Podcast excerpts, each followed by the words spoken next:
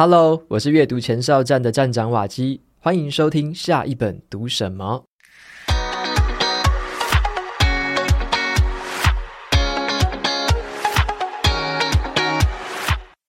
你有没有这种经验？有时候你在书店或网络上看到一本书，书名看起来很无聊或者很俗气，你就没有兴趣去看。可是后来啊，你听到别人的推荐，或者是看到好评之后，才发现这本书其实很棒。原来只是被书名耽误了。今天的节目呢，我会跟你分享我从读过的还有写过的三百篇读书心得里面，挑选出来的六本被书名耽误的好书。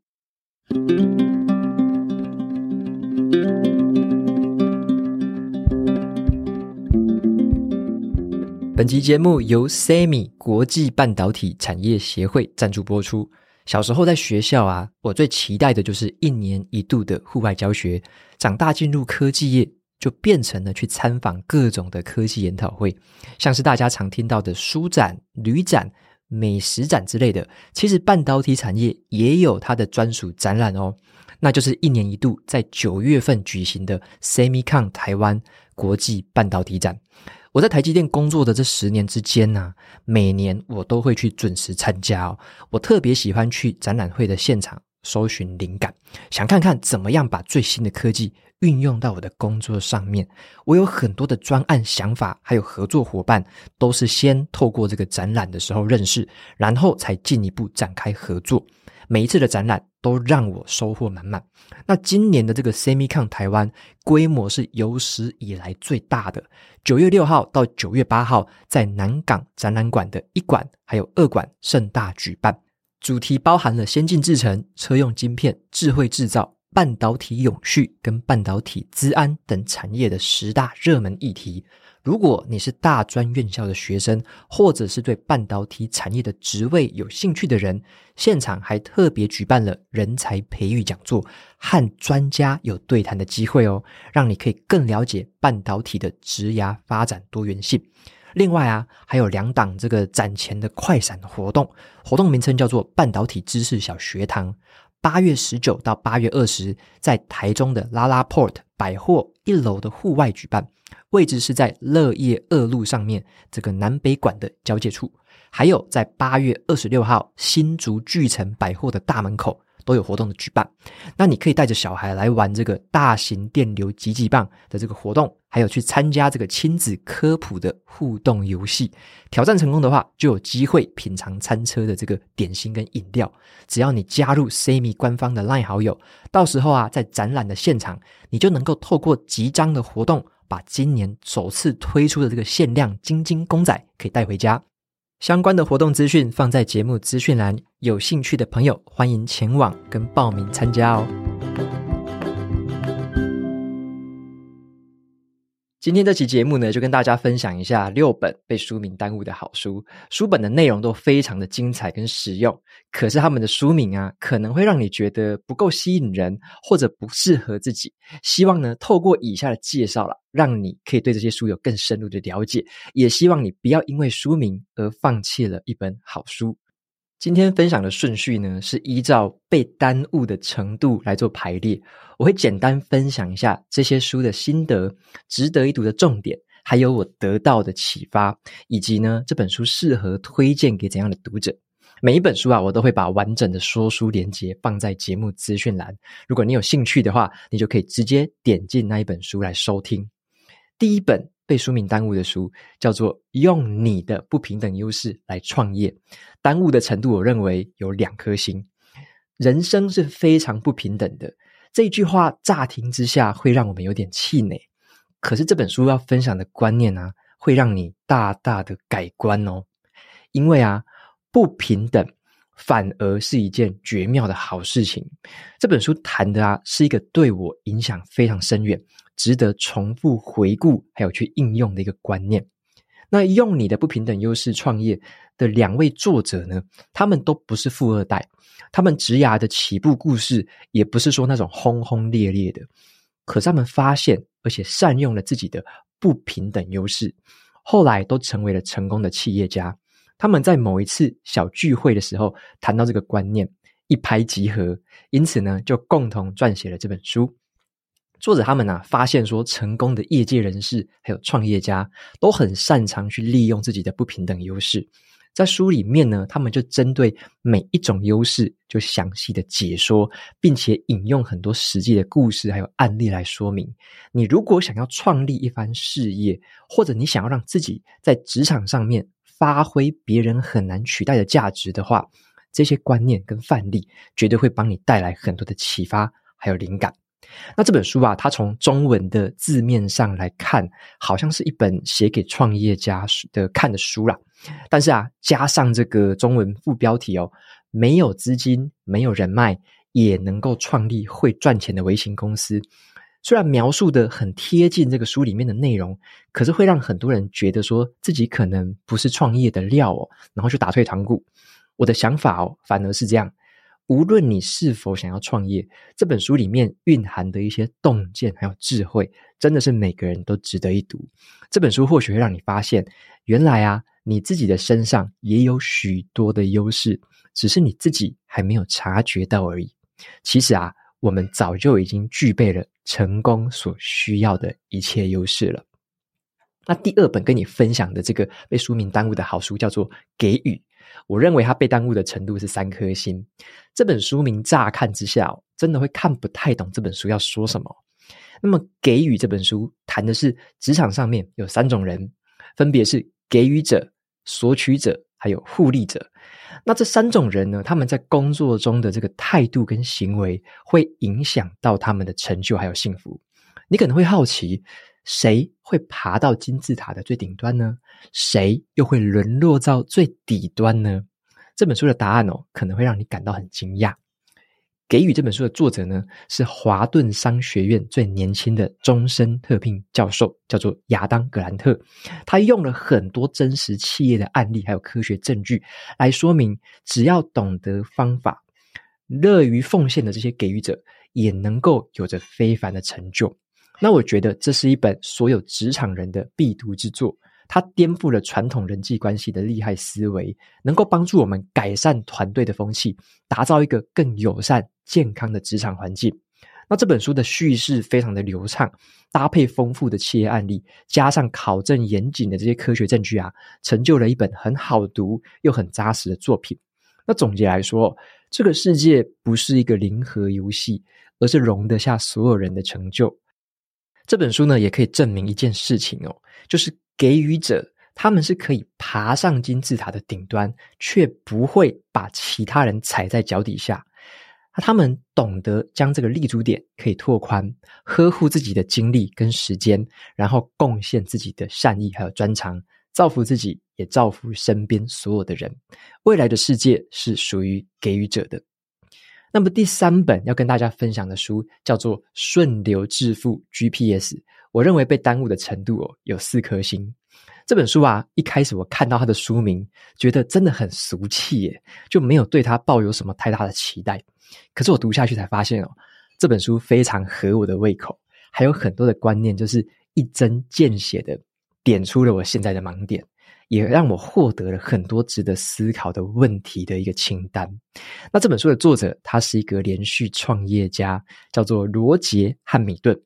那他也是这个创业家研究所的这个创办人，他一直在培训还有辅导全世界各地的创业家，协助他们取得更好的财富成就。他认为啊，每个人都有一条通往财富自由的最自然路径。那这本书就是告诉我们，怎么样找到自己的那条路径。只要我们懂得善用自己的天才类型，而且呢，弄懂自己现在身处的财务阶段，就有机会用一种最顺流的方式，发挥自己的天赋还有专长，在这个财富阶段的道路上持续的前进。如果你对于目前呢，自己的财富位置还不太清楚的话，你想要知道怎么样突破，前往下一个阶段。我相信呢、啊，《顺流致富 GPS》这本书会提供你很多实用的建议，还有指引。这是一本呢，我读完之后会想要再反复阅读的一本好书，也是一本被书名耽误的好书。这本书会让我们了解，真的是每个人都有一条通往财富自由的最自然路径。再来第四本要跟大家分享的这本叫做《快乐实现自主富有》。这本的耽误程度，我觉得有四颗星。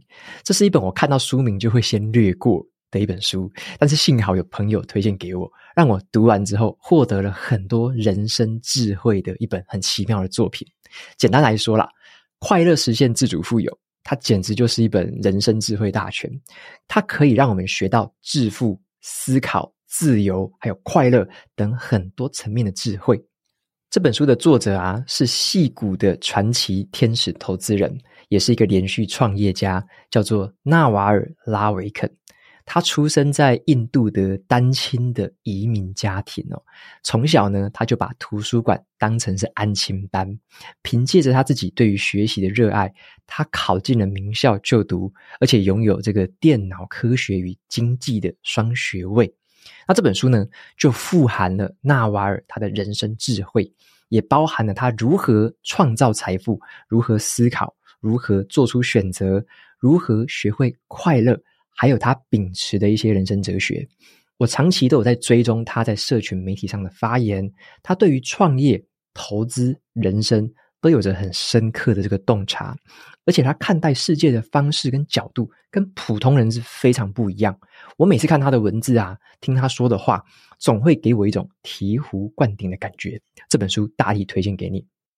再来第五本被书名耽误的好书，叫做《影响力习惯》。我认为耽误程度有五颗星这么多，你有没有想过啊？为什么有些人在职场上就是比别人更有影响力？他们不只是能够完成工作哦，他们还能够创造价值，赢得主管跟同事的信任还有尊严。他们就叫做影响力成员，他们知道如何打好职场这场牌局。那影响力习惯呢？这本书的作者他是世界五十大管理思想家，叫做。利兹怀斯曼，他也是这个苹果啊、脸书啊等知名企业的这个领导力的顾问。他用了很多真实的案例还有数据来显示说，影响力成员的五种心态，还有十五种习惯。这些心态跟习惯都是从主管的视角去分析还有归纳的，让我们直接的可以知道说，主管的心中到底在想什么，做哪些事情在他们的心中会有影响力。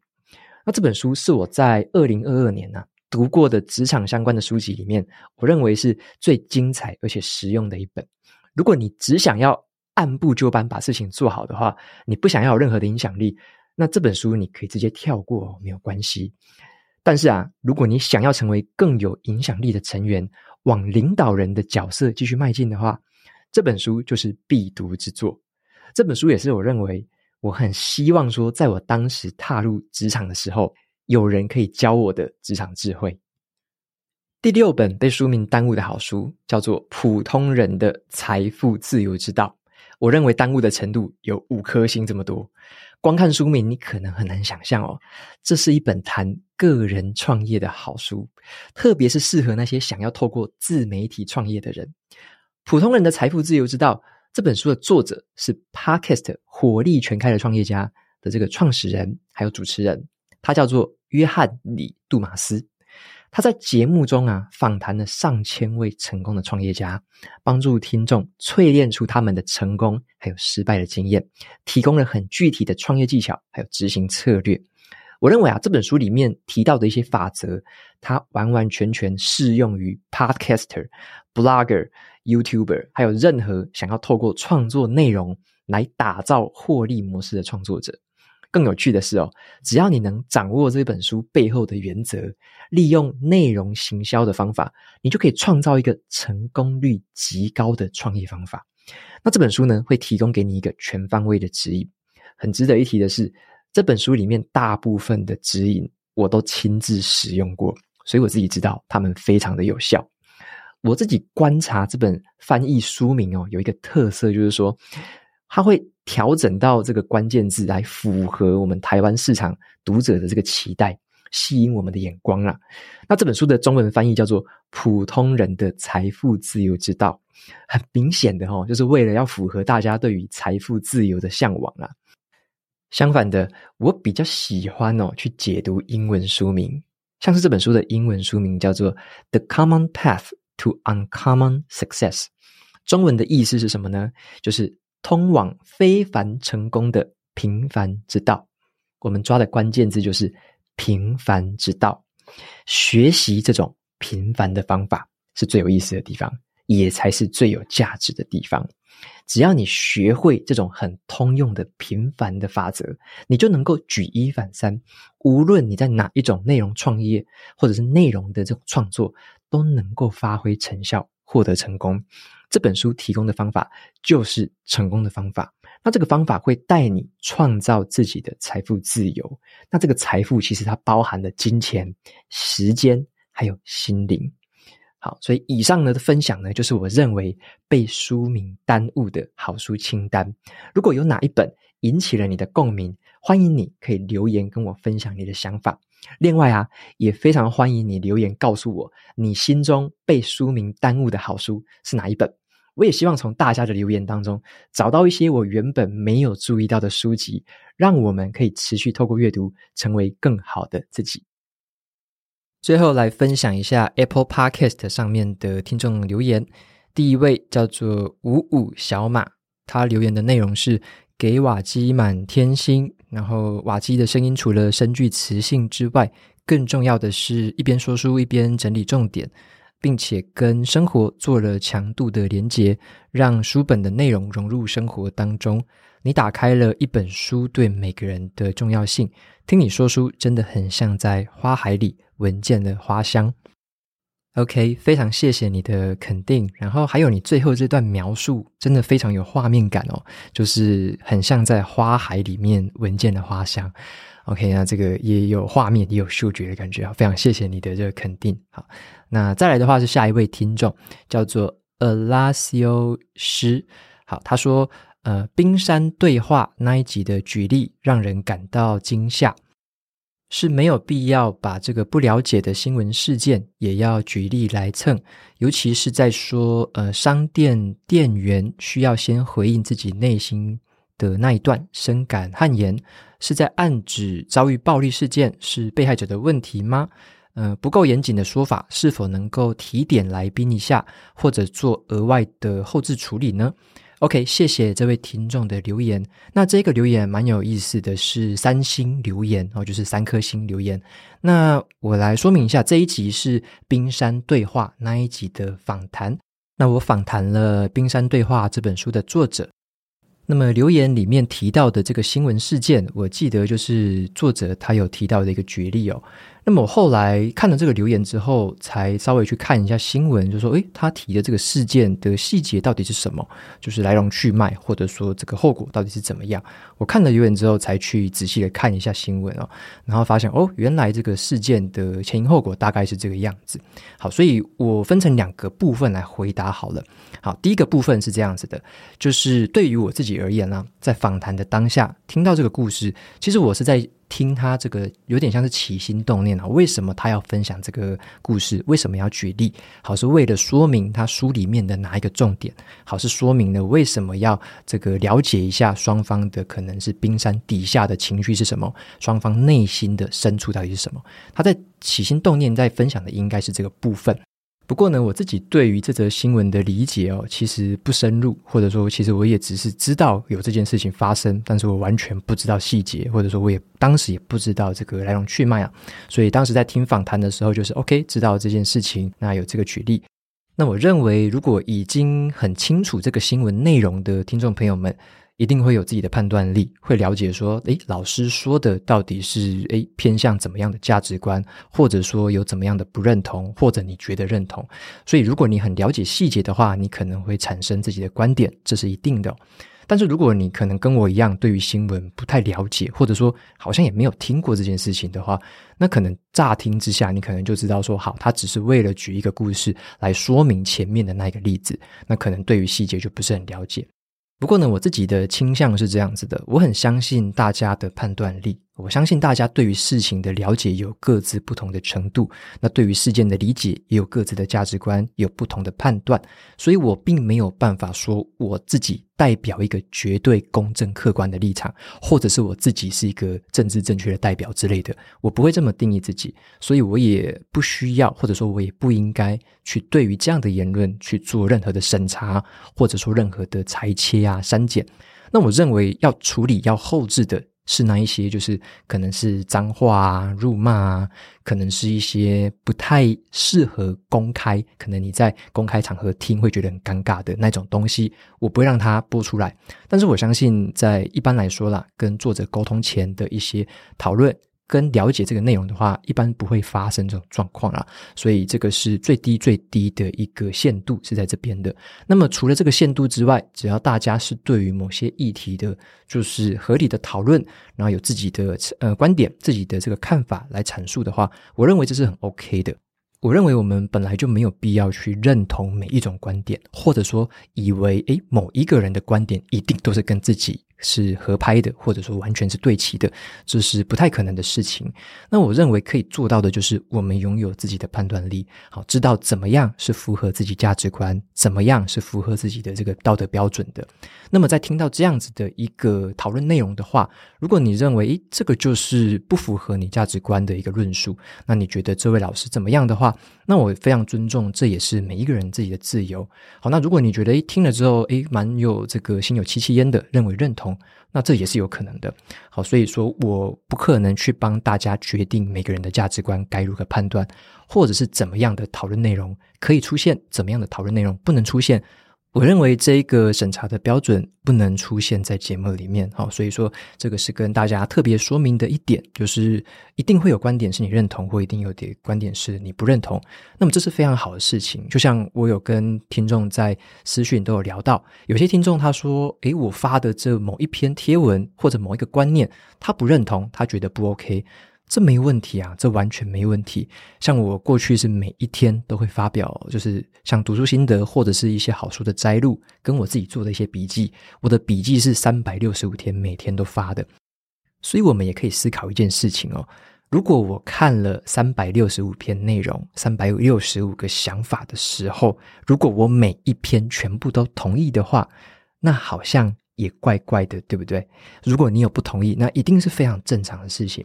我认为很有趣的一个现象是这样子：当我们在看某一种观点或某一种意见的时候，一定可以有不同的切入点去同意它，或者不同意它。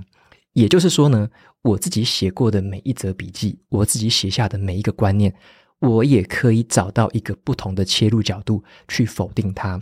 我只要用不同的时间点。用不同的角色身份，用不同的人生阶段去切入某个观点，我都可以找到否定自己论述的一个方法。所以呢，这个就是很有趣的地方。如果你对于某一个观念是有全盘的了解的话，那么你会知道怎么样去站在不同的这个观点或立场去评判一件事情。所以我经常看到，可能有读者啊，可能有听众朋友给我一些这个回馈，可能有好的，可能也有否定的。可能也有觉得诶不适合的之类的，这个我都非常的 OK，因为在我们接下来讨论的过程当中，我们都会知道说，原来我的切入点是这样子，原来我在讲这件事情的时候脉络是这样，那对方也会了解哦，原来他所切入的角度跟我不一样，他所看到的立场跟我不一样，所以他会有不认同的这个想法，这是非常 OK 的。所以我在看待很多事情或者对很多事情做出判断的时候，我最主要的精神就是。我先求理解，就是理解为什么会有这样子的评论，为什么对方可能这么想，对方是基于什么样的原因，什么样的价值观可能会这么想。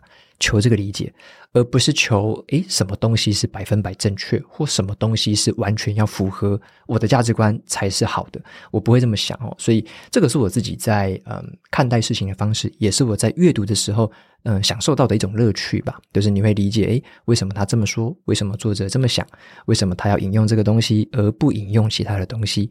好，这个是我在观察的时候发现的一件事情。那么再来就是说，刚刚有讲到第二件事情嘛，就是说后来我有去看一下这个新闻详细的内容，稍微去理解一下这个来龙去脉，到底是发生什么事情，这个加害者跟被害者的关系，以及当下的一些情况。好，所以了解之后呢，我就会产生我自己的价值观跟判断嘛。所以看完之后，我也稍微能理解这位听众所留言表达出来的不满是什么原因。好，那我自己也是有一个自己消化之后的一个想法啦。那我的立场或者说我自己的看法，会是跟听众朋友比较接近一点的。好，但是我也要特别说明一下哈，就是我们也要去理解说，为什么老师会做出这样的举例，他对于这个新闻的程度理解有多高呢？或者他理解的会不会比我还多？他会不会看到了一些我没有看到的东西，或者他想到了我没有想到的事情？这个时候呢，我们就可以退一步来想，以老师的立场或以老师的理解程度来说，他会做出这样子的一个评论或举例，一定有他自己的道理，一定有他自己的根据跟论述的标准。好，那这个部分为什么会这么做呢？这个我们就是理解程度的不同，或者说切入点不同、价值观不同，会有不同的想法跟去评论的这个依据。那这个我们就是诶，也必须要尊重，对不对？就是为什么他会这么想，一定有他的原因。我们不会是说，诶，谁这样想一定是错的，谁这样想一定是不好的。好，这个时候就会可能太过于武断。或者说太过于单一的一个思想的这个体系吧，好，所以说我自己是这样看的啦。所以无论是在这个我认识这个事件之前，或者我认识这个事件之后，我认为我不会对于这样的讨论内容做出任何的删减啊，或者去审查它，或者去指正，还是说去指责它。